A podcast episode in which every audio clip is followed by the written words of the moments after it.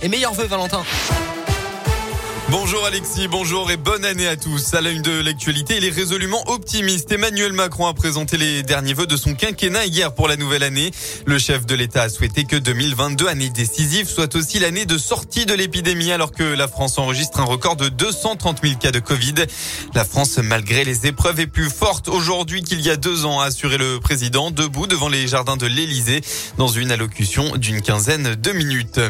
Sur le plan épidémique, eh bien, le nombre d'hospitalisations liées au Covid poursuit sa hausse avec euh, près de 2000 nouvelles admissions euh, en seulement 24 heures. Qui dit nouvelle année dit pas mal de changements ce 1er janvier. Emploi, consommation, logement. Le point avec vous, Noémie Mabilon. On commence avec les bonnes nouvelles et l'augmentation automatique du SMIC, plus 0,9%. Il passe à 1603,12 euros brut. À noter aussi la mise en place du titre mobilité. Sur le même principe que le ticket resto, il permet aux salariés de payer ses frais liés à ses déplacements domicile-travail pris en charge par l'employeur. À partir d'aujourd'hui, la contraception devient gratuite pour les jeunes femmes jusqu'à 25 ans. En revanche, le prix du timbre augmente. Comptez 1,16€ pour le timbre vert, 1,43€ le timbre rouge. Quelques initiatives pour la planète aussi. La fin des plastiques à usage unique autour de certains fruits et légumes, autour des journaux, magazines et publicités. Et la fin aussi des jouets offerts dans les menus pour enfants.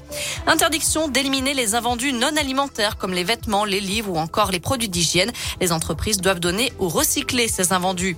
D'ailleurs, les vendeurs de mobilier ont l'obligation de reprendre les meubles et les matelas usagés de leurs clients. Et enfin, un nouveau malus automobile et une taxe sur le poids des véhicules. Autre changement qui concerne les futurs propriétaires, les prêts immobiliers accordés par les banques ne peuvent plus dépasser 25 ans.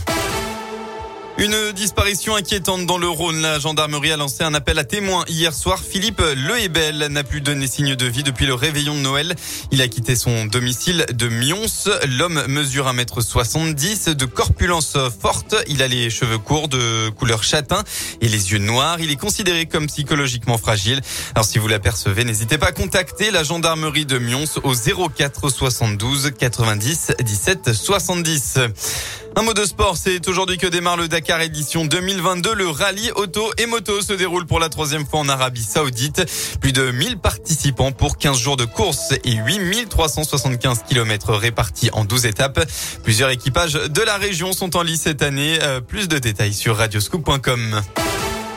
La météo, enfin, on devrait retrouver un temps clair en Auvergne-Rhône-Alpes pour ce premier jour de l'année 2022. Attention, en revanche, à la brume actuellement, elle est très présente dans le Rhône, l'Ain et la Loire.